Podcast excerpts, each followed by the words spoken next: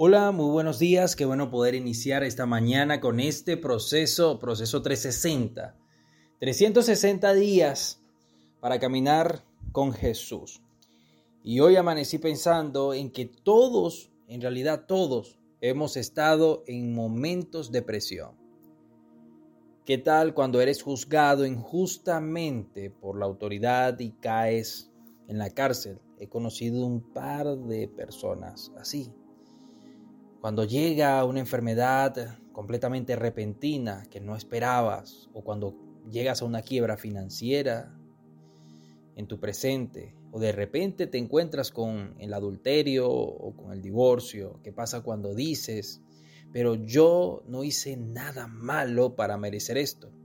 Y es que hay momentos en la vida en que nos ocurrirán cosas que no tienen explicación.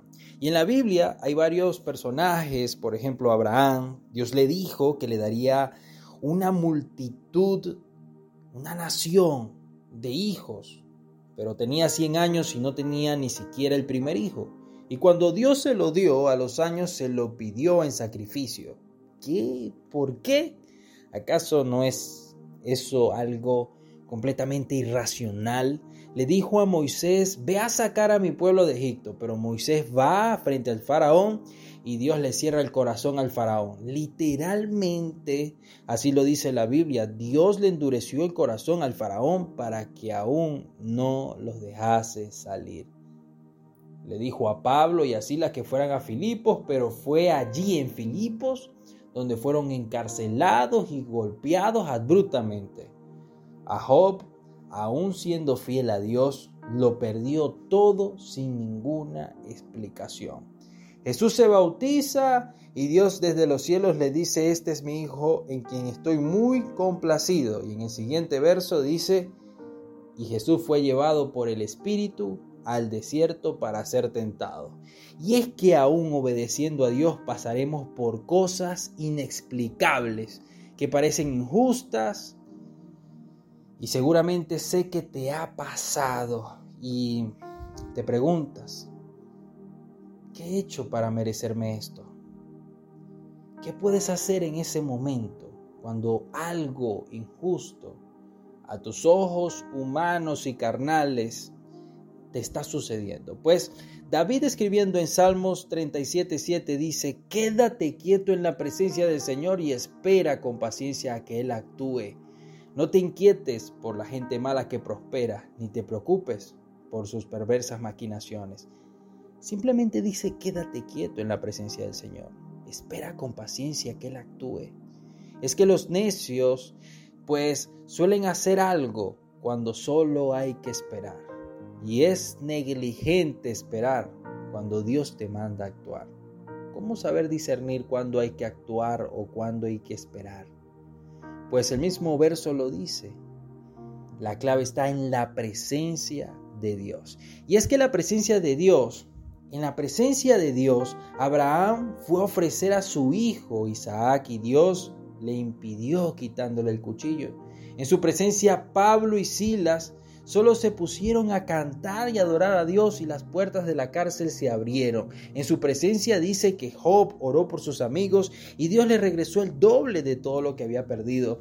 En su presencia Jesús no cayó en la tentación, sino que salió victorioso del desierto. En su presencia Moisés convirtió el agua en sangre, la vara en serpiente, las plagas de Egipto y las puertas de la ciudad que te esclavizaban fueron abiertas. Quédate quieto en la presencia de Dios. Hay momentos en tu vida en que no sabrás qué hacer, pero solamente te puedo decir hoy, quédate quieto. Al parecer David descubre una mejor manera de decirlo en el verso 4 del mismo capítulo.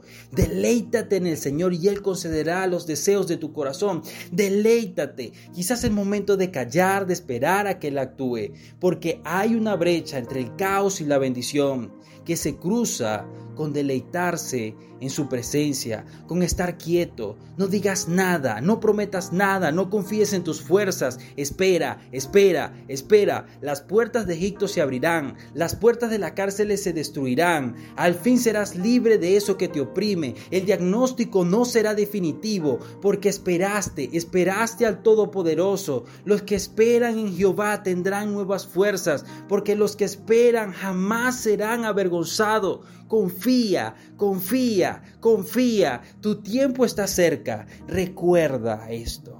Recuerda esto y grábatelo muy bien. Hay una brecha entre el caos y la bendición que se cruza con deleitarse y estar quietos en la presencia de Dios. Espero que, esta, que este día número 4 pueda tocar tu corazón y que tú puedas, en el nombre de Jesús, en los momentos que hay que esperar, quedarte quieto en la presencia de Dios y esperar a que el Señor Todopoderoso actúe a tu favor. Oro para que Dios te dé nuevas fuerzas y te levantes como las águilas, te sobremontes a tu situación y puedas llegar a ese supremo llamamiento, puedas llegar al nivel que Dios quiere que llegues. Espero que hoy este audio te haya dado fuerzas.